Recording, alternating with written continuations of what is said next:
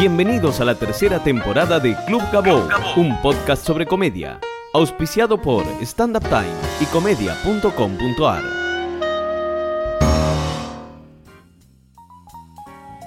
Bienvenidos a un nuevo episodio de Club Gabou. Mi nombre es Gabriel Grosval. Pueden encontrarme en Facebook con ese nombre, en Twitter como arroba Gabou.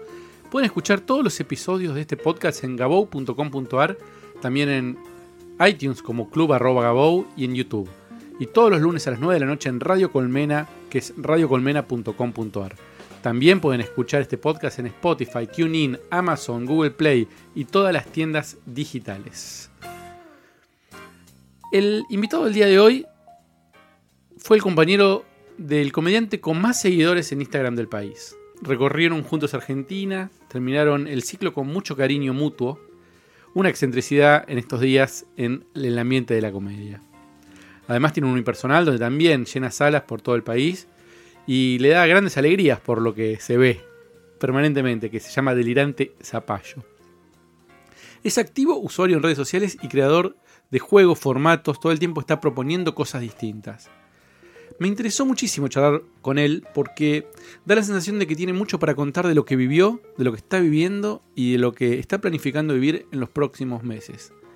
Además de hacer stand-up, canta, rapea, hace reír en todos los formatos. Recibimos en Club Gabou a Gonzo Bizán. Bienvenido. Bravo, Gonzo, te amo. Uh, uh, uh. Qué alegría. Muy contento de estar acá, Gabo. Gracias por invitarme. Bienvenido, viejo. Muchas gracias. ¿Cómo andás? Bien, contento, contento. Bueno, terminaste un ciclo muy importante. Sí, sí, sí, sí. Bueno, la experiencia con Grego fue, como vos dijiste, fue muy importante para toda mi carrera. Eh, de, casi nacimos juntos, así que... ¿Cómo fue eso que nacieron juntos? y bueno, arrancamos a hacer stand-up eh, en simultáneo. ¿Cómo? ¿Dónde? ¿Con Mira, quién? fue así. Estábamos. Yo estaba haciendo ya hace un año un ciclo de stand-up los domingos en el Paseo de la Plaza. Que era un show malísimo, que era un desastre. Y ni bien salí de la muestra, como que me metí ahí los domingos. ¿Con quién estudiaste? Yo estoy con Angelini, Alejandro Perfecto. Angelini. Y estaba con dos compañeros, que los quiero un montón, eh, que los dos creo que abandonaron ya, no sé. Y... ¿Y vos eras el mejor? ¿Cerrabas el show? No, yo era el presentador. Ah, mirá. Yo era el presentador. Y ser el presentador, te soy sincero, me sirvió muchísimo. Me, me hizo, me hizo estar suelto, porque al principio yo tenía mucho miedo, mucho miedo, mucho miedo. Y de repente, después de la primera salida del presentador, presentaba a mi compañero, después volvía a salir. Y cuando volvía a salir de nuevo, Claro. ya era como, hey. Yo fui presentador también. ¿Ah, sí? Mirá, bueno, a mí Era- me fue bien igual. Era bueno. Eh, no, Pero- pero, sí, te relajabas. no, porque tenés revancha. Y además Claro. no tenés la obligación de hacer reír. Yo sentía eso. Sí, decía, sí, hay- hay si una hago cosa- reír, joya. Si no, todo bien, están los comediantes. Entonces te Sí, saca es verdad, hay, hay como una presión menos, ¿no? Como una cosa, bueno, hey, ahora yo estoy acá, ahora viene el comediante, de verdad. Entonces, sí, bajo esa, bajo esa premisa yo empecé a divertir y cuando empecé a divertir, nada, fue, fue todo crecimiento. Bueno, en el medio de todo este show, que ya te digo, no iba mucho para ningún lado, pero que me servía, eh, me- un amigo mío me dice, che, ¿sabes que tengo un amigo que es compañero mío de mi curso, que yo quiere dejar el laburo? y quiere empezar a producir stand-up. Digo, está loco, le digo, digo, está loco. Yo conozco, estoy hace un año acá, conozco a todo el mundo, nadie vive de esto, digo, está loco, que no lo deje. Bueno, ese, ese chabón era Diego Maggio, que claramente, Está loco, está loco. que claramente está loco Está claro. y claramente vivió de eso desde el día uno. Eh, antes de terminar el curso ya, ya daba clases, todo. Eh, Va, clases no, ya producía espacios, todo. Y bueno, me junté con él y me dice, loco, quiero que vayamos a la costa este verano. Y le digo, gordo, vos estás mal de la cabeza. y me dice, vamos a la costa, vamos, eh, vamos a conseguir algo. Y yo me motivó tanto y yo tenía tantas ganas de, de que salga bien que le dije, bueno, dale, vamos. Fuimos a la casa de una tía mía que vivía en Santa Clara, al lado de Mar del Plata. No sabíamos dónde íbamos a actuar, no ¿Qué- conseguimos. ¿En qué año era esto? ¿Te acordás? No. Y esto fue, qué sé yo, 2014 capaz, una cosa así. Ahora. Sí, eh, sí, no sé, cuatro años, cinco, no sé, una cosa así. Trece capaz, puede ser, puede ser 2013, no lo sé. Eh, bueno, y fuimos a Mar del Plata sin nada. Fu- fuimos al galpón de mi tía, que estuvimos, no sé, 10 días y de repente mi tía dijo, che, loco, si no van a laburar, váyanse de acá. Los rajo a la mierda. Y tal cual, nos echó mi tía de la casa, nos volvimos re tristes a Buenos Aires sin haber conseguido nada No hicieron ni una función. ni una función. Y cuando volvimos, de repente me dice, che, mirá, hay un flaco acá que hace como en un boliche en, en Miramar y hay otro que, Mar de- que hace una cosa en Mar del Plata. Si querés, vamos ese fin de como para sacarnos las ganas. Y no sé, y revertimos la situación, que fue horrible. Bueno, dale. Y efectivamente fuimos y uno de los que producía, Pero pará, pará, pará. Esos 10 días que estuvieron en ese galpón. un desastre fue. Pero entre ustedes hab- hablaban, boludo. Decían, che, vamos a buscar un lugar. Ya, no, Diego había, había mandado imprimir unos, unos, había hecho unos, unos libritos hermosos con un DVD, con una muestra de lo que era stand-up de cada comediante. Era, era una locura, de verdad había hecho un packaging, tipo, era increíble. Pero tenían una punta, tenían un No nombre. teníamos nada, no, teníamos el lugar que era, bueno, vivimos ahí, algo vamos a encontrar en el febrero, pensamos. Entonces íbamos eh, recorriendo barcitos, dábamos estos libritos, íbamos chamullando bar por bar, a ver, hasta ver qué pasaba. Nada. No pasó nada, No pasó nada. no pasó nada. Bueno, Eh, nos volvimos, bueno, y, y dijimos, vamos. pará, contame más. Yo necesito saber. ¿Y entre ustedes qué decían? Bueno, nuestro plan era. Entre ustedes en ese momento, che, esto no, no prospera. O decían, vamos, vamos, que va a salir. Y bueno, había. Los, los primeros días estaban entusiasmados. Los primeros días no, los primeros días fuimos medio pancho, como diciendo, bueno, eh, llegamos acá, vamos a instalarnos. ¿Dónde están los bares? Bueno, vamos a recorrer. Como los primeros tres días poner tipo pancho. Tanteo. Claro. El, no sé, el cuarto y el quinto empezamos a girarlo. Ya el sexto vino mi tía a cagarnos a pedos y fue como, uh. Y ahí ya empezamos a ver tensión, tipo, hey, dale, no conseguimos nada. El séptimo, mi tía no vio con cara de orto y bueno, el octavo nos fuimos. Nos fuimos. Eh, con la esperanza de que capaz, bueno, nosotros nos fuimos, pero las libretitas se las dejamos, que capaz la semana que viene nos llaman, que yo. Bueno, no nos llamó nadie. Eh, o nos llamaban, pero también, claro, querían todo un espectáculo y yo no llegaba a la media hora de stand-up, con, con la rutina que tenía, y Diego no llegaba a los 10 minutos. Entonces el espectáculo máximo que podíamos llegar 40. era como de 30 minutos máximo, ¿viste? Una cosa así. Entonces, claro, ¿qué barro va a querer contratar media hora de espectáculo? Era muy raro todo. Eh, pero bueno, en el medio de todo esto aparece que un chabón producía en un boliche, otro en un barcito y buscaban gente que esté en la costa. dijimos, vamos, vamos perdidita, pero para sacarnos las ganas. Bueno, dale. Bueno, uno era Calixto, que producía en mariachi en un barcito en Miramar. Y el otro era Grego, que tenía una punta en un boliche. Todos los miércoles lo hacía en un boliche horrible. Eh, Mr. Jones era. Mr. Jones. Ahí en Alem. Y bueno, fuimos a ese boliche, el primer miércoles fuimos a boliche, y estaba Grego, hola, ¿qué tal? ¿Cómo te va? Eh, bueno, nos presentamos, no sé qué hablar. Y el show fue un asco, loco. Imagínate un boliche que no quería que haya un show, que quería, no sé, enero, ¿entendés? Tan de joda, querían romperse la pera. De repente vienen tres comediantes malísimos, amateur, que tenían una estructura de comedia que era un asco, a interrumpir su noche. Claro, fue un papelón. Y en el medio de esa frustración nació una gigante amistad. Para que, que cobraban entrada. No, no, no cobraba entrada, pero... ah, eh, ¿El lugar les daba algo? sí, el lugar le pagaba a Grego, que era como el organizador, y él invitaba gente siempre. Bien. Era así la movida. Y él nos dio algo a nosotros, no me acuerdo cuánto era ni idea, pero... Pero bueno, él se quedó una parte, nosotros la otra, y hicimos el show juntos y ya, tío, fue un desastre. ¿Y ahí?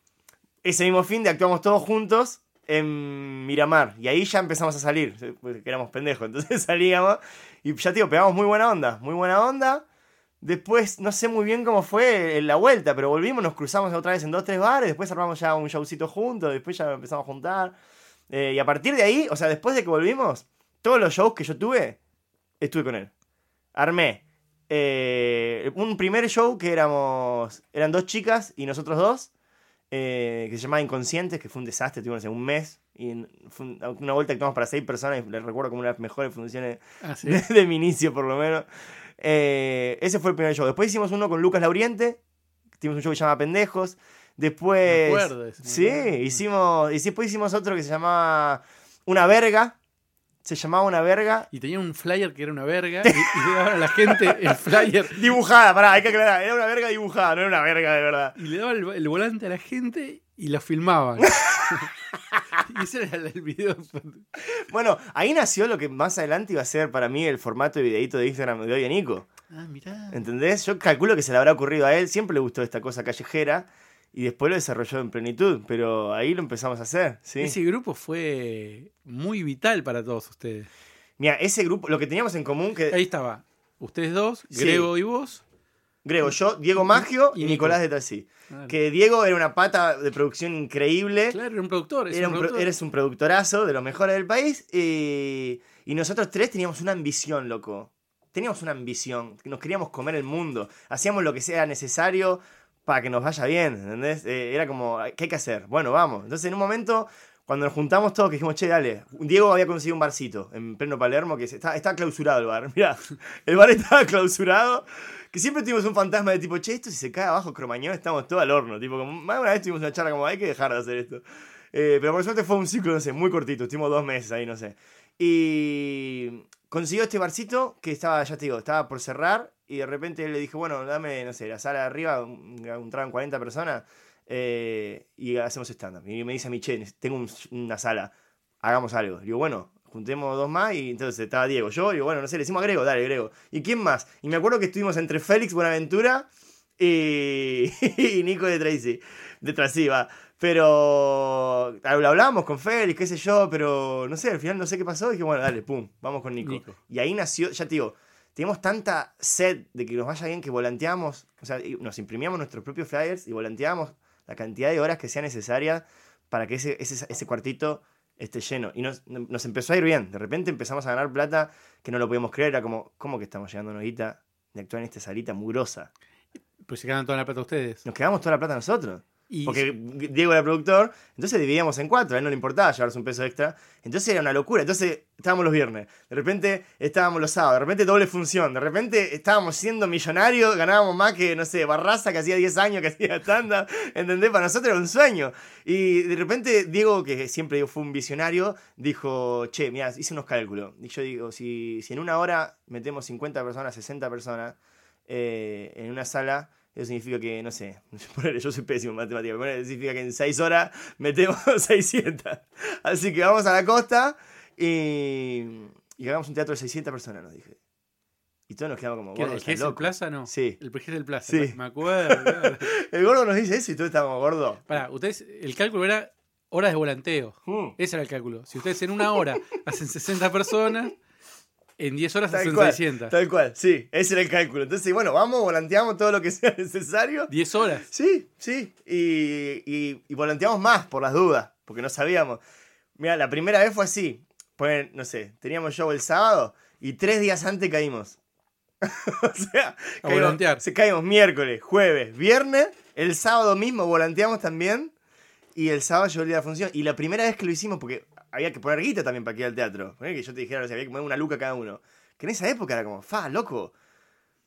Gordo, estamos, o sea, estamos dejando todo en esta función, ¿entendés? Y bueno, pusimos una luca cada uno y fuimos. Sacamos, fuimos a, a convivir en un monoambiente horrible, eh, asqueroso, tipo, que era un asco. Para una cosa importante, Sí. ustedes en Buenos Aires nunca habían hecho una sala de 600, ni de Jamás en la 300. vida, jamás en la vida. ¿Por qué eso me pasó a mí cuando yo vi la foto? Era, Sí. No tenía relación. o sea, yo los, los tenía a ustedes, Sí. todos los conocía, Sí. todo. Pero no tenía relación la foto que vi de Gessel con lo que yo digo, pero ¿qué pasó acá? Aparte, la, Eh. aparte, otra cosa importante es, la costa es un lugar difícil para trabajar. No, súper difícil. No es, eh, no es que uno dice, ah, voy y lleno. Al contrario, hay mucha competencia, la gente en Gessel no tiene un mango. Pero ojo, en esa época no volanteaba nadie. Ajá. Eso también es verdad. Eso, en esa época era- había, no sé, una heladería que hay un chaboncito que no le importaba volantear en la puerta que te tiraba el, el flyer. Pero nosotros, la diferencia entre un volantero ajeno y nosotros es que nosotros sabíamos El- que si metíamos a alguien, era gente que se iba a reír de nuestros chistes. ¿Entendés? Estamos Claro. desesperados por volantear. Nosotros teníamos, ah, no me acuerdo nada, pero teníamos, eh, te- dejábamos el volante y teníamos tipo one-liners. Tipo, a una vieja le, le dabas el flyer y le decía, señora, si no se ríe, le, le pongo la carpa toda la quincena. Que yo, teníamos como mini gags así todo el tiempo. Entonces, vos dabas el flyer, más o menos la persona se sonreía y después leía y el flyer era también, era, era, estaba re bien pensado. Estaba nuestra foto que no nos conocía nadie. El nombre que decía Noche Stand-Up. O sea, no voy a ser más básico. Genérico. Re básico.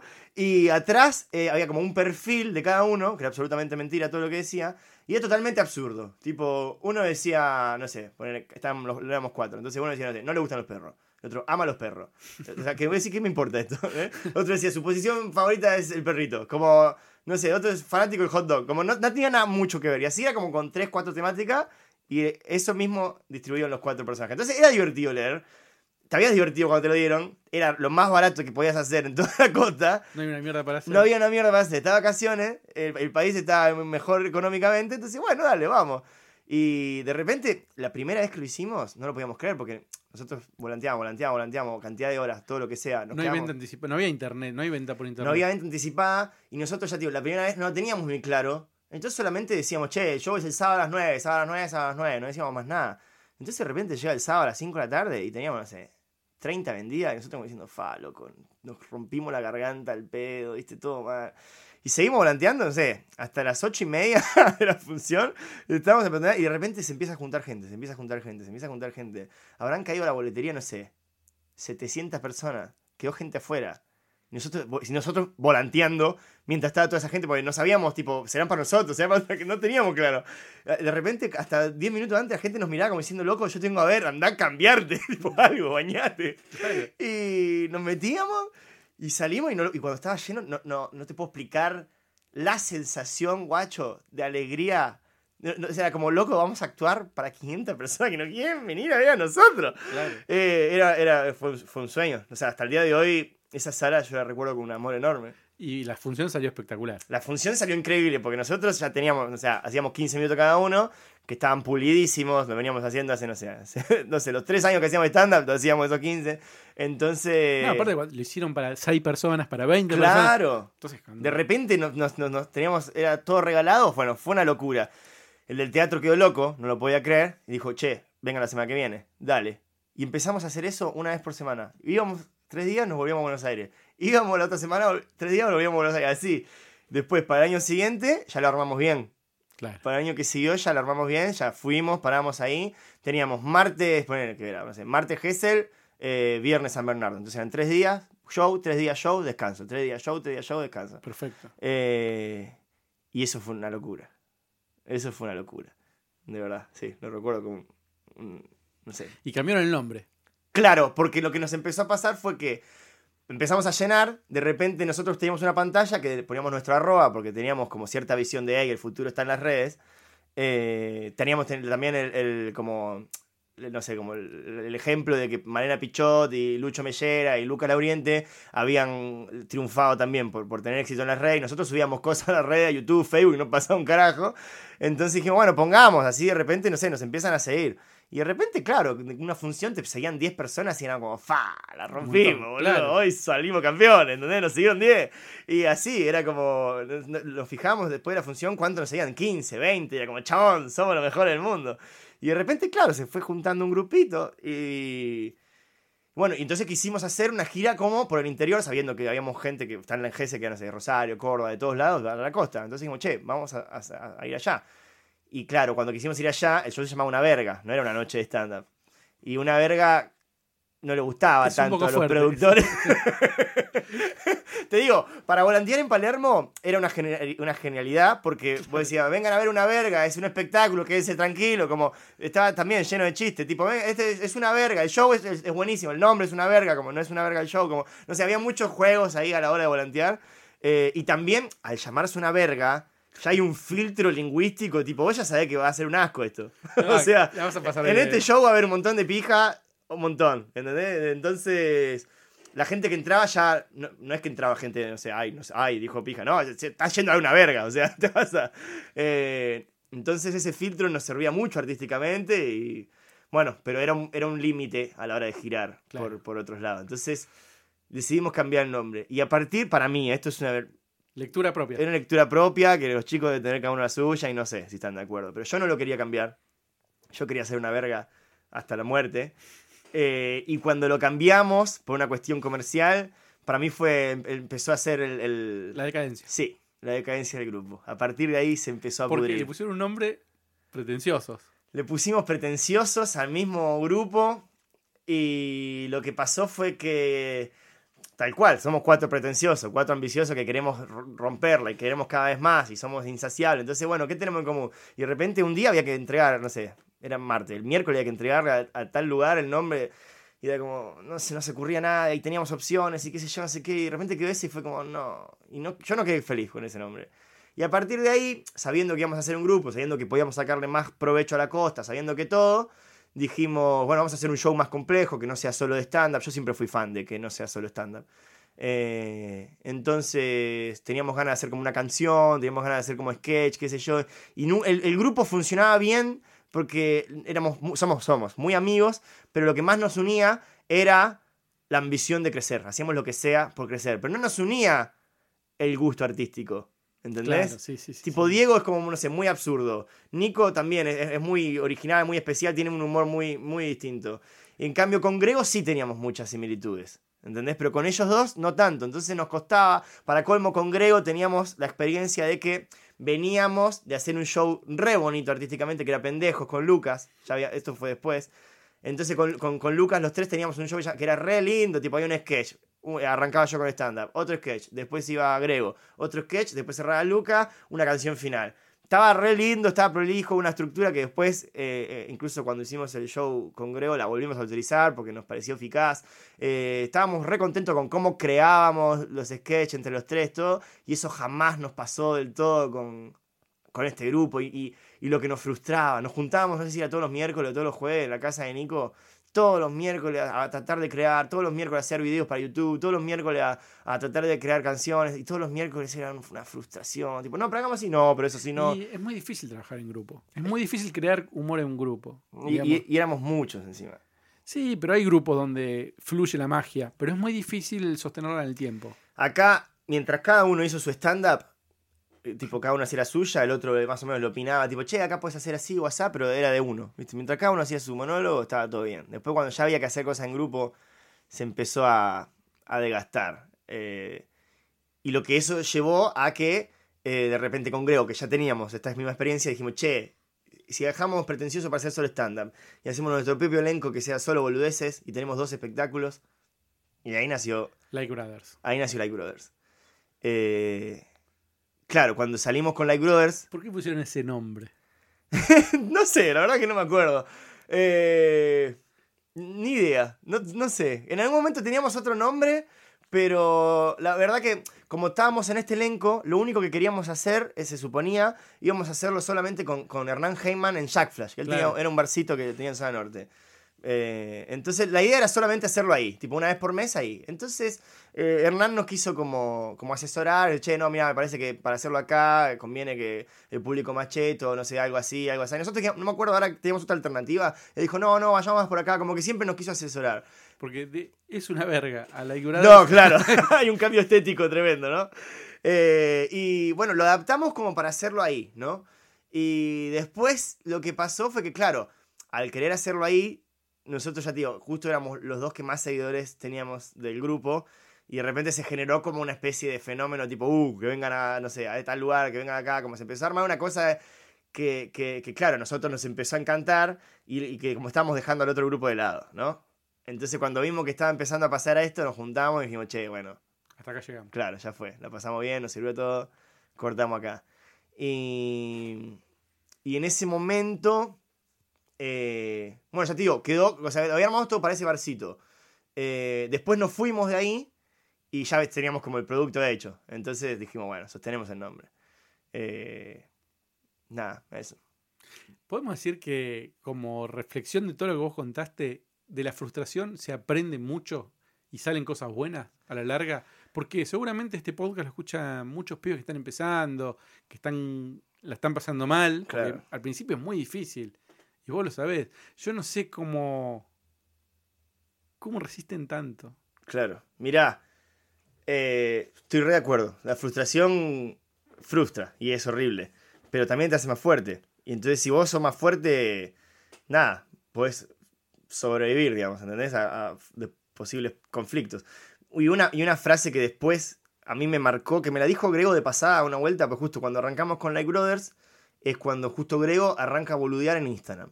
¿No? Justo fue como ¿Cómo fue que empezó? ¿Cómo fue que empezaron los dos? Y, eh, estábamos ahí en Like Brother. Creo que, mira, incluso él arranca a boludar cuando estamos en la plena temporada de Pretenciosos. ¿no? Ya estábamos sabiendo qué íbamos a hacer cuando volvíamos en marzo Like Brothers en Zona Norte. Y, y él empezó a hacer como videitos, que yo, era 15 segundos. Nadie le daba bola, ¿viste? Él le mandó. Y, y de repente digo, che, me está viendo 100 personas. Le digo, bueno, mandale, guacho, que yo, si te divierte, a full. Y él eh, empezó a sumar gente y él siempre cuenta que, eh, poner un, un promedio, que yo, pero dice como, no sé, lo empezó a seguir, no sé, 10 personas por semana. Entonces hizo un cálculo que pone, no sé, si él se hacía videito, no sé, dos veces por semana, eh, hasta a fin de año iba a llegar con 6.000 seguidores y iba a ser una locura. ¿entendés? Claro, en ese momento. Era una locura, como Ah. chabón, si yo sigo haciendo esto, a fin de año llego con 6.000. Al final terminó llegando con 200.000. Pero bueno, eh, Instagram, eh, nada, es otra conversación aparte. Hay, hay otra, otra conversación. Pero lo que sí quiero marcar con esto, como estaba diciendo, es que ya cuando ella tenía como 5.000 seguidores, no sé qué, ya después de dos meses de todo esto que estoy contando, en un momento yo no me, me costaba, viste, me encontrar la vuelta a las redes. Yo no, al principio no, yo eh, siempre fui medio anti de las redes en general, viste, era más hippie que yo, ni tenía celular en una época, como que me, me fui metiendo por esto. Y, no me salía, qué sé yo. Y él me tiró con una frase de pasada que a mí me marcó y me parece que si hay pendejos que están escuchando esto, lo, lo, lo que lo yo máximo puedo llegar a enseñar es esta frase. Eh, si vos querés meter goles, tenés que patear el arco. Alguna va a entrar. Vos tenés que patear el arco. Yo como que, yo quería tratar de tener un chiste para el, para el stand-up o quería tratar de, de, de, hacer un video, entonces me, me roscaba, qué sé yo, era como, o sea, siguiendo la metáfora, como, bueno, pará, voy a esperar que frene el viento, voy a ilustrar bien mis botines, para ver, ver si el sol sale, voy a esperar que el de la barrera, que yo como que trataba de, de para encontrar el mejor momento, a ver si de repente no, chaval, hay que patear, hay que patear 400 millones de veces y algún día va a entrar, ¿entendés? Eh, y de repente, si aprendes a patear, van a entrar más. Y él me la tiró de pasada y lo empecé a comprobar con Capuzoto. Justo era medio auge de Capuzoto y sus videos. Y yo soy medio fan de Capuzoto. Y me pasaba eso, que como fan, a veces me encantaba algo, y a la vez a veces me desilusionaba. Decía, hey, loco, yo soy fan, esto, ¿qué, qué hiciste, Diego? Como esto fue una porquería, ¿no? Pero lo bancabas igual. Lo quiero igual, obvio, lo rebanco. Pero me, me, me, me empecé a percibir eso, como de repente el chabón el chabón hacía todos los lunes un programa, entonces se mandaba, mandaba, mandaba. Y claro, de repente salía una genial como un Vita Rodríguez y de repente salía, no sé, una poronga como la del porro que te pega el porro y era un porro que te pegaba, ¿no? yo. Eh, como que hay, hay, había diferentes cosas. Entonces de repente fue como justo todo en ese momento y dije, claro, hay que hacer. Hay que hacer. O sea, la única forma es hay que hacer. Para meter gol hay que patear. Y eso, pum, me hizo un clic en la cabeza y ahí empecé yo con las redes. Y metiste, metiste hasta que algunos y ahí metí, tal cual. Vos ves mi primer video y para mí son una porquería. Pero bueno, hasta que le enganché más o menos la onda, sí. Y después, ¿cómo siguió la cosa? Empezaron a, empezó a crecer, empezó a crecer, empezó a crecer y no paró de crecer. No paró de crecer ese show.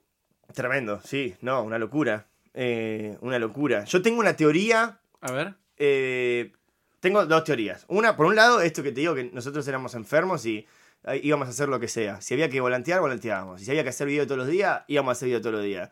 Y si mañana se acaba Instagram y hay que hacer holograma, mañana vamos a estar haciendo holograma. O sea, nosotros vamos, o sea, somos enfermos de laburo y vamos a estar laburando hasta que nos muramos. Entonces, eso es, es, es una constante que nos ayudó mucho. Bien. Después, otra constante que tuvimos suerte, siempre nos rodeamos de gente que quería laburar y laburaba bien y eso nos, nos benefició. Y después también tuvimos otra suerte, que es que justo le metimos mucha fuerza cuando Instagram estaba instalándose como red social en Argentina. ¿Qué quiere decir esto? Antes estaba Facebook. Facebook era la red social número uno. Sí. Y antes de eso, qué sé yo, no sé, ICQ, YouTube. no sé, claro, bueno, YouTube, no sé. Bueno, nosotros cuando estaba Twitter, estábamos en Twitter, no pasó nada. Cuando estaba YouTube, estábamos en YouTube, no pasó nada. Cuando estaba Facebook, estuvimos en Facebook, no pasó nada. Y cuando apareció en Instagram, estuvimos en Instagram y de repente empezó a pasar cosas. Eh, y Es muy loco porque aparte pasó solo en Argentina, sí. no sé, ¿sí? No conozco otro país donde eh, empiecen, eh, donde sea tan. la gente empiece a consumir Instagram y pague una entrada para ir al teatro. En, en España hay una movida de, de Instagram es grosa. Pero Que hacen stand-up. no son comediantes, Claro. pero, A eso me refiero. pero tienen un espectáculo medio bizarro que, nada, sé, saben que pueden convocar, Un entonces chorean con eso. Acá hay un montón de comediantes que empezaron a hacer videos en Instagram, con como ustedes dos, Claro. pero hay un montón, digamos, hay 10 por ejemplo, Mm. por lo menos, que empezaron a llenar teatros. Sí, obvio. Está bien, saben, tienen el conocimiento y para armar una estructura y para armar un chiste y para armar un video, saben cómo tienen la comedia ya en la piel. Entonces eso hace que los videos sean mucho más efectivos. Claro.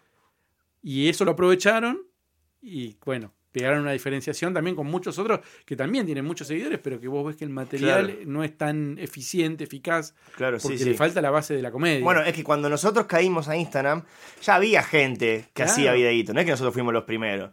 Nosotros fuimos los primeros, en realidad Comediantes. Grego, porque yo ya te digo, yo me metí tarde.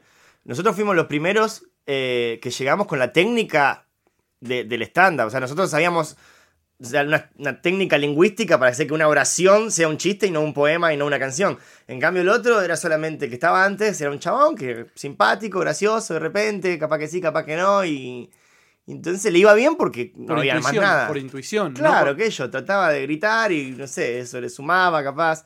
Eh, pero claro, cuando caímos nosotros, todos estos tipos se querían morir. claro. Se querían morir. Y, se empezó a viralizar esto fuerte, fuerte. Ya te digo, son dos cuestiones. Una, la constancia de laburo. eh, que para mí Grego es el número uno en la constancia, porque yo soy medio inestable emocionalmente, entonces de repente laburo un montón, de repente ya me cuesta, sigo laburando pero ya distinto, ¿no? Él, él para mí fue el que más le sacó provecho a todo Instagram, justamente por eso, porque está triste, amargado, contento, lo que sea, y él va a seguir ahí. Eh, claro, yo estoy medio triste y ya como, "Uh, bueno, no sé, voy a darme vuelta en la cama. Entonces yo la verdad que lo admiro mucho en ese sentido, porque, nada, bueno, se lo ve, se lo ve en donde está parado. Cuestión, una, una cosa que nos distingue era eso, pero lo otro es que Instagram trataba de posicionarse eh, en Argentina, entonces lo que hacía era, para ganar usuarios, lo que hacía era la gente que creaba contenido lo viralizaba muy fácil. Lupita. Tal cual. Lo mandaba, pero era una locura. Yo, por ejemplo, si tenía 2.000 seguidores y se lo mostraba a 15.000 personas. Y era como, chabón, yo tengo 2.000, ¿qué está pasando acá? Y, y es que era así, de repente se lo viralizaba un montón, un montón, un montón. Y Instagram viralizó un montón y, y beneficiaba al que subía todos los días. Si vos subías todos los días, Ah, te viralizaba más. Si vos de repente cortabas y te- tenías que arrancar medio de cero. Y eso cambió ahora, ¿no? Eso cambió todo. A partir de que Instagram ya se No. posicionó como red número uno Sí. en Argentina, primero no solo no viraliza nada, sino que ahora está limitado la cantidad de, de visualizaciones, al igual que Facebook, porque son los mismos dueños, que es que si vos le querés llegar a todos tus seguidores, pagame. Y te dice Ah, Instagram. pauta. Pauta que Instagram, yo tengo, no sé, 200.000 seguidores, ponele. Sí. Si yo quiero que mis 200.000 seguidores vean mi video, le tengo que decir, Instagram, tomá, pum, qué yo, tomá una luca y mostráselo. Si no, no se los muestra, se los muestra la mitad. Qué cagada. Una verga. Malísimo. Antes no era así. Antes era natural. Orgánico, veía- Claro, era orgánico. Si de repente el video era buenísimo y tenía más likes y más comentarios, se veía más. Si de repente el video era malísimo, se veía menos. Y a vos te servía incluso para crecer artísticamente. A decir, che, esto gusta más, esto no. Ahora está todo limitado. Si el video es una genialidad, lo ven 100.000 personas. Si el video es una poronga, y lo ven 90. Como no, no sé, no cambia tanto, ¿entendés? Entonces es muy difícil encontrar, eh, no sé, un, un- ¿Y cree- una sección que funcione. ¿Y no te parece que tiene que haber redes nuevas que permitan eh, viralizar mejor? Sí, obvio, pero, pero como todo ciclo, todavía a Instagram le queda mucho resto. No, sí le queda, pero digo, ¿estás pensando en cuáles son las próximas? Yo, yo, mira, yo ya te digo, esto, yo me aburro mucho. Entonces, todo el tiempo hago cosas. Yo admiro a los, a los chicos que de repente encuentran una sección y la, la- la explotan en Instagram, porque eso funciona mucho. Por ejemplo, no sé, Fede Cirulnik con lo de típico de Pitbull y los perritos. Él se metió con eso y ¿cuánto video hizo? 500.000 videos con, con lo de típico de Pitbull. O Darío Orsi con sus personajes. Son 400 millones de videos con los personajes. Como que encuentran una sección. La beta. Eh, encontraron la claro, beta. encontraron algo que más o menos funcionó y la explotaron a full. Yo me reaburro. Yo en una época hacía raps, hice, no sé, 10 y dije, listo, ya hice raps. Y de repente me escriben, che, volví a hacer rap. Y digo, "Y ya están esos ahí. Como ahora quiero hacer otra cosa. Ahora, no sé, hago cosas con mi perro, que yo. Ahora hago chistes, boludo, no sé. Eh, y de repente ya me estoy aburriendo. Te estoy buscando hacer, no sé, canciones románticas. Como. Me, aburro. Entonces no, no, no, no sé, no funciono yo así de esa forma. Entonces, de repente vos me decís, bueno, ¿tenés ganas de explotar otras redes? Sí, re. Ahora yo estoy viendo, voy a tratar de ver qué hago en YouTube. Nunca le di rosca a YouTube del todo. Voy a meterme en YouTube a ver qué pasa. Muchos dicen que YouTube es la nueva. O ¿Ah, sí? Bueno, que, que- no que- sé. que- que pasó de moda, digamos, pero que ahora vuelve, vuelve. Una, vuel- una onda. Y yo creo que puede llegar a ser. Eh, me parece que lo que tiene YouTube es que es muy versátil, porque lo ves en el celular o lo ves en la tele. Claro. Ahora hay mucha gente que ve. Te permite hacer contenidos más largos, más profundos y de mayor calidad y requieren más trabajo. Sí. Es otra cosa. Lo que pasa también es que yo creo que a la gente le da paja ver un video. No, pero cuando vos te juntas con tus amigos en una casa, Sí. ¿Qué, ¿no ponen YouTube para boludear? sí Vamos a ver puede videitos. ser, bueno, Sí, obvio. No pones Netflix, No, no, pones Instagram, porque está- están cinco o seis personas. Sí, no, no pueden ver en un celu eso. Entonces terminás viendo YouTube. Sí. Eh, y me parece que lo que está, no sé, por ahí. eh, Puede ser, ¿eh? Puede ser lo que está diciendo. No sé. Yo voy a probar. Porque, porque me gusta eso. Probar. En una época probé, hice un ciclo de entrevistas re bizarras. Lo hice, no pasó nada. Bueno, ahí lo hice. Como es eso. Ahora tengo ganas de hacer esto en YouTube. Y tengo ganas también de hacer canciones de verdad. O sea, no de verdad. No voy a cantarle a mi novia. Lo, lo voy a cantar. eh, voy a hacer canciones, digamos, musicalmente bien grabadas en estudio. Con, con- tenés una en Spotify. Tengo una. Tengo una. ¡Ey! Llegó número 2 en Argentina. ¿Puedes creer eso? No lo puedo creer. No sé, yo tampoco lo puedo creer. Yo hice un reggaetón en joda, eh, que de paso le digo a todo el mundo, se llama El Lavarropa, búsquenlo en Spotify. Eh, que se- también, de repente. Pero aparte empezó en joda, era un tema. Yo vi un video tuyo diciendo, se puede hacer un, eh, un rap de cualquier cosa, un reggaetón de cualquier cosa. Voy a hacer uno del lavarropa. Tal cual. Ese, ese era un chiste. Era un chiste Claro. para un videito. Y de repente le fue tan bien en Instagram que dije, lo voy a hacer de verdad. Y la idea era hacerlo para YouTube y que más o menos gire. Era eso. Yo no, no tenía más expectativa. Y en YouTube tal cual, le fue así más o menos.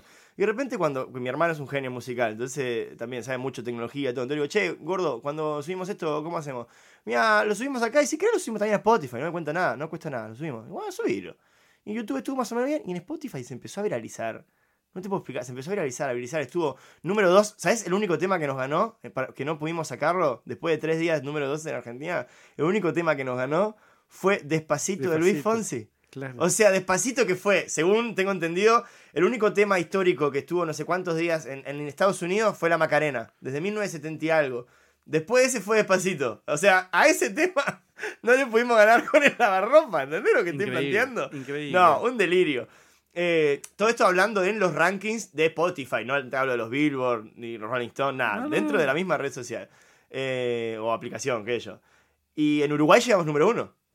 En Uruguay estuvimos número uno. Increíble. Es increíble. Tremendo, ¿no? no Es- se- lo, lo podemos poner al final del pro- de, Obvio, de este sí, el claro. tema del lavarropa. De, para, digo, porque.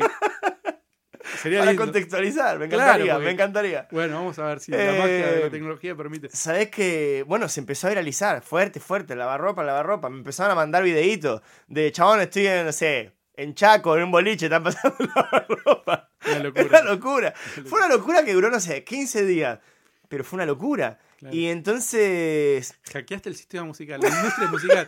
Vos imaginate los tipos que invirtieron millones de dólares para sacar un tema, que tienen banda, la discográfica, todo Se diciendo quería "Esto- cortar los huevos. estos pendejos, No, boludo". no, no, mal. Bueno, eh, Es insólito. es insólito, chaval. Y con mi hermano no lo podíamos creer, porque yo escribí la letra. ¿Sabes cómo nació esto? Yo dije, a mí me gusta, me gusta mucho el freestyle. Entonces practico rima, practico rima. Y un ejercicio para practicar rima es eh, agarrar una, por ejemplo, no sé, vaso. Yo tengo acá un vaso en la mano. Yo digo vaso. Vaso, ocaso, paso, faso. No sé, soldado raso. Vas entonces vas como practicando palabras. Y una que me, me dificultaba era copa. Me, me- me- era difícil. Copa, sopa, lavarropa. Me, me- entonces voy a hacer una canción to- que toda una rima que tenga copa. Entonces era como, hey, mira qué difícil, qué copado. Así nació. Mirá, Entonces escribí eso, mi hermano hizo la música y se fue a la mierda. Se fue a la mierda. Bueno, Eh, el que merece el aplauso fue mi hermano, sí. bueno, le mandamos un beso. Un capo, boludo. La verdad que sí. Entonces, eh, y empezó, pará, entonces em- empiezan a Entonces pegar le voy a dar, le voy a dar el Spotify, eso es lo que te iba a decir. Lo voy a dar, lo voy a meter, voy a hacer otros temas. Claro, Sí. claro. Ahora, eh, ¿cobraron por las reproducciones? ¿Cobraron? Mm, Perfecto. no sé bien cuánto, pero nos van a pagar. nos van a pagar. Un montón, se supone. Quiero creer. Ojalá. Ojalá. Ojalá. Por lo menos para un asado. Por lo menos que cubra para mí todos los pibes, claro. Ahora, empezaron a llenar teatros y empezaron a recorrer todo el país. Explotó. Era el show número uno de Argentina. Fa, sí. ¿Cómo fue eso? Fuerte, fuerte, loco, porque fuimos los primeros en tener seguidores en Instagram y en tener un show en ese momento. Porque había otros que, por ejemplo, no sé, Belu Lucius también Sí. se viralizó en esa misma época, pero no tenía un espectáculo. Lo mismo con, no sé, con- con- con- había otros chicos también. eh, que también después medio que desaparecieron, pero en esa época había un montón que se estaban medio como viralizando, pero ninguno tenía un espectáculo, porque hacían videitos por- para sí, joder. por- Porque no eran, no eran, No eran comediantes, no eran claro, artistas, tal cual. Nosotros teníamos este espectáculo ya hecho, ya estaba pulido, ya habíamos hecho funciones para 10 personas, ya estaba curtido, tipo, en Montegrande actuamos para 6, que fue un papelón. Entonces, estaba corregido el espectáculo para que sea lo más eficaz posible, lo mejor que pudimos. Entonces, claro, cuando de repente empieza a llegar la gente, no lo podíamos creer. Nosotros habíamos arrancado un ciclo justo en, en la Colette del Paseo de la Plaza, los sábados, era. Y de repente, en primera función, convocamos con todo nuestro el poder de nuestras redes, tipo, che, vengan, vengan, vengan. eh, y metimos, no sé, 60 personas. Y el segundo también otras 60. Es como de poder solo nuestro. Justo en esa época se empieza a viralizar, en ese mismo mes. Y fue increíble, de una función a la otra. Ah, sí, fue de una semana a la De otra. una semana a la otra. O sea, la primera fue 100% nuestra, 60 personas de entrada ticket por nuestras redes. La segunda ya empezó a verse el factor Instagram. Ey, seguimos con 60, habíamos tenido 40, si no. Seguimos con 60. Ya la tercera estaba la sala llena, que era, no sé, era 100, no sé cuánto metía. Estoy diciendo 60, no sé, o sea, Sí, sí, ok, sí, sí. bueno. Y, Y de repente empezaron, eran todas las funciones llenas, todas las funciones llenas, todas las funciones llenas, todas las funciones llenas. Y de repente dijimos, che, hagamos algo más grande. Y de repente estábamos, no sé, octubre, qué sé yo, noviembre, hicimos un ND Lleno. lleno. No lo podíamos creer. Carteles en la calle con nuestras caras. Decir, ¿qué? Yo hace 10 minutos estaba volanteando, señora, ven al show de stand Y ahora hay un cartel, boludo. Eh, tremendo, tremendo. Y. ¿Y cuál fue la función? eh, que- Porque el ND fue muy fuerte, me imagino. Pero que, por ahí te fuiste, a, no sé, o a Córdoba o a Rosario, Claro. una que vos dijiste, no, pará, pará, pará. Esto Sí, no- sí, la más loca fue increíble, fue la de, la de Bahía Blanca. ¿En el Ba- Don Bosco? Me- 1300 personas, me digo. Es terrible. No lo podíamos creer. Fue lo más grande que pudimos cobrar entradas juntos. Y fue, es una plaza no muy fácil, ¿sabías? Sí, no, re jodido, sí, por eso. Y, y, y, y no, no lo podíamos creer, no lo podíamos creer. Cuando salimos y vimos que la- la- la- o sea, las butacas no terminaban más, o sea, yo ya no veía las butacas porque la luz me cegaba, no es porque no había más butacas, ¿entendés? Cuando pasó eso dije, ah, ok. Y tiramos los primeros dos chistes y era... No, no, no, una adrenalina eh, increíble, loco. Increíble. Ahora, una cosa que pasa también en el teatro es. eh, o en, el- en- sí, en la industria teatral, digamos. Hmm. Un espectáculo se explota hasta el final, digamos.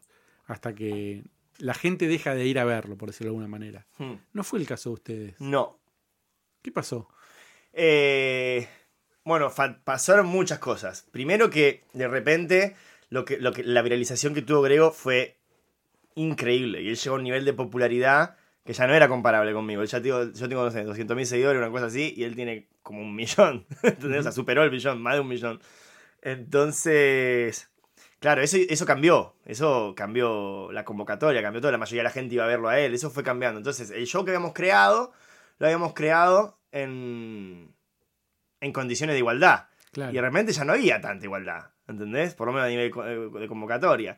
Eh, entonces, nada, empezamos a tomar ciertas medidas que... ¿Pero vos, vos lo sentías como algo que te jugaba en contra de eso o como algo a favor? ¿Por qué digo esto? Porque muchas veces, cuando el- el- muchas veces pasa que un artista convoca, pero su compañero le va muy bien, porque por ahí la gente no tenía expectativa. Y, ah, mira, este chabón es muy bueno también. Claro, Entonces le juega a favor. sí. ¿A vos cómo lo sentías eso? No, sí, artísticamente súper, súper. Y, y Grego, Grego ya te digo, es como un hermano para mí. Eh, y, y- y siempre, siempre me apoyó y siempre quiso, me, ayudó todo lo que pudo.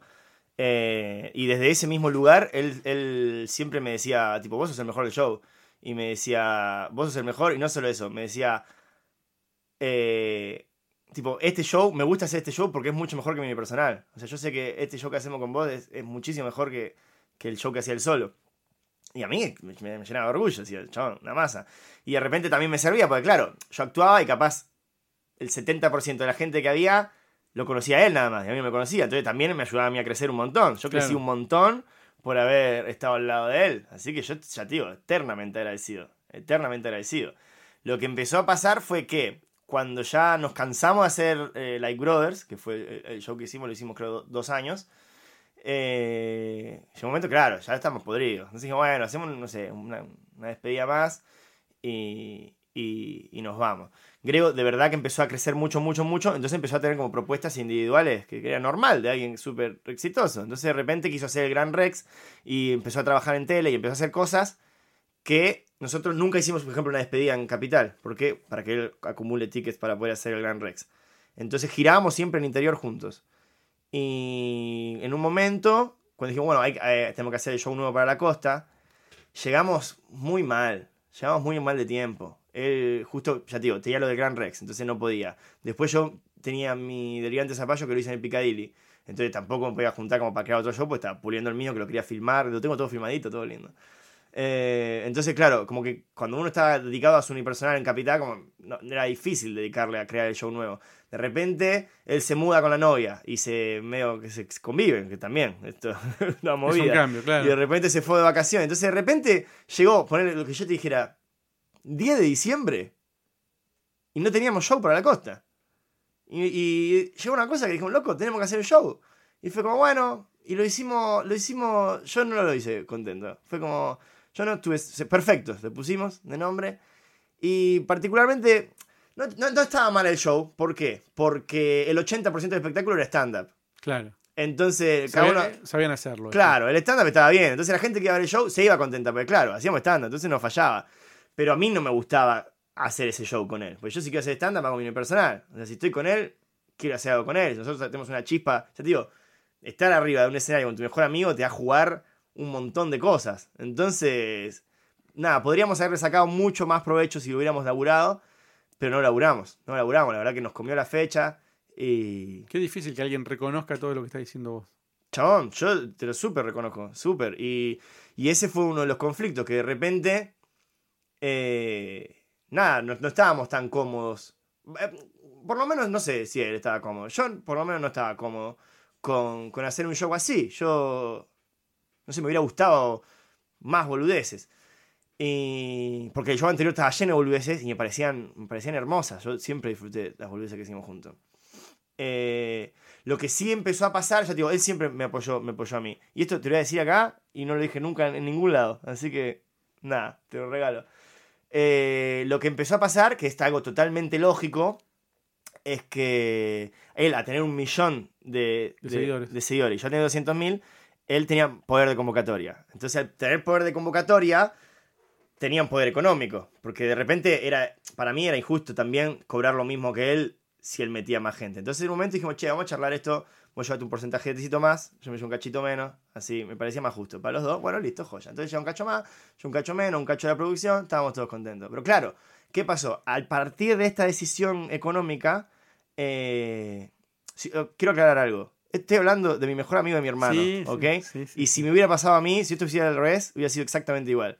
Bueno, desde ese lugar, el chabón al tener poder económico, de repente tenía que tomar ciertas decisiones. No sé, íbamos a actuar a Córdoba. Y de repente al otro día tenía que, no sé, un programa con Susana Jiménez, que yo, porque era así su vida, de verdad. De repente pasaba algo magistral y tenía que decirle, che, no, nos volvemos del show de Córdoba. Y yo era como, ok, dale, nos volvemos. O de repente decía, che, estoy cansado, nos quedamos en Córdoba. Y yo era como, ok, dale, nos quedamos, ¿entendés? Porque a mí de verdad me da medio lo mismo y él empezó a tener muchísimos Compromisos. Claro.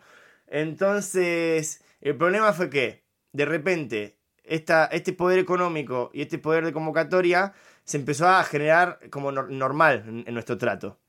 Y ahí trascendió para mí a lo artístico también. Que de repente empezamos a, a crear sketch y yo sentía, esto es, es mi perspectiva, lo charlamos con él un montón de veces y me decía, hoy puede ser, si lo hubiéramos laburado con más tiempo, lo hubiéramos corregido, pero como no tuvimos tiempo, lo hicimos así rápido y lo que pasó fue rápido que al crear comedia rápido salíamos que de repente, inconscientemente, yo al estar acostumbrado a relacionarme así, yo era una máquina de pies, entonces el show era tipo yo tiraba los pies y él los remataba. Grego y su amigo. Claro, y de repente era Grego y su amigo, que él tenía su show con su gente que lo iba a ver, y a mí eso me empezó a afectar. Y dije, pará, hey, yo obvio soy amigo, más vale que soy amigo. Y cada tanto me paran en la calle, hey, amigo Grego, ¿qué haces, papá? ¿Todo bien? Yo estoy agradecidísimo de la vida. Pero, claro, eso, eso dije, che, cuando llegó al fin de la temporada dije, hey, terminamos otra temporada Ya está. y nos vamos, claro. ¿Y ahora? ¿Cómo sigue la cosa? Y bueno, ahora metiéndole, estoy despidiendo mi unipersonal y ya estoy cre- creando el nuevo. ¿Tuviste en La Plata el fin de semana? Estuve la plata al fin de lleno hasta la manija, no lo podía creer. ¿Y el nuevo cuándo va a estar? si todo sale bien, creo que en dos, tres meses ya. O sea, llegaría a la costa ya pulido. Bien. Sí, contento. Contento. Ya nos estamos yendo. Sí. Lo único que te quiero pedir es un consejo. No para pibes que están empezando, porque ya hablamos un montón de eso, Sí. sino para gente que labura en grupo o con un dúo. Eh, bueno, mira, desde mi postura, eh, yo creo que hay que tratar de dejar el ego de lado lo más posible. Eh, hay que tratar de, de pensar el chiste lo más posible. Si uno prioriza el chiste, sale todo bien. Creo que es eso, que es paradójico, pero justo fue lo que. Pero bueno, Pero mientras lo priorizamos, mientras priorizamos el chiste, todo funcionó. Eh, no hay que perder la, la, la mira en eso. Hay que tratar de hacer reír. Después, a quién le toca el remate, lo vas viendo. La, la- la cli- la- la- la- la prioridad es, es hacer reír, sí. Bueno, bueno, Gonzo, muchísimas gracias. Se nos hizo recorto, la verdad que tenemos que, que despedirte. Muchísimas gracias por, vos, por por venir. favor. Nos vamos a ir con el tema, ¿está? El, el lavarropa. Me vuelvo loco, papá.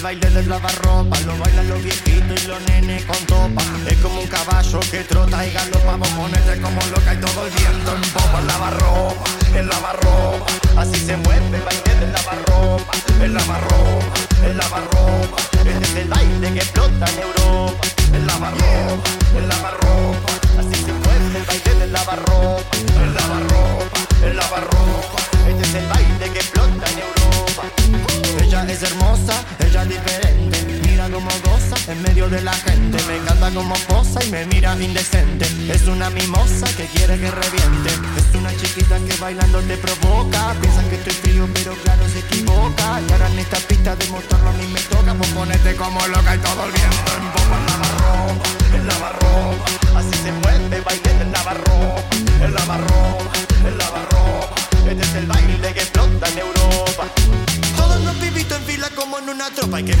bien cebado, no vale ser jeropa. Tomando vino en cartón, no en una copa No vale estar cansado, eso es refalopa. Copa.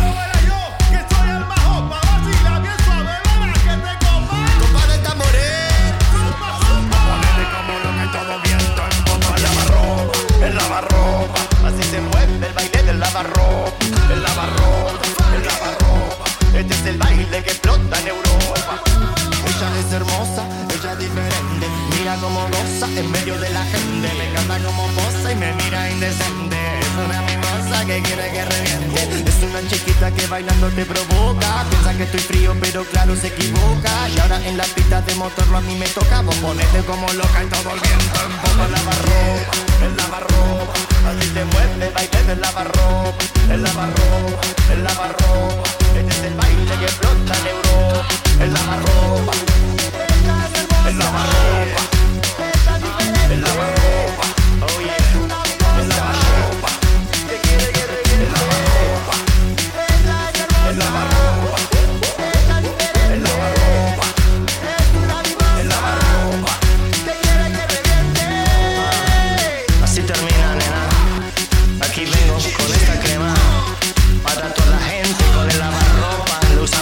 Auspició Stand Up Time y comedia.com.ar.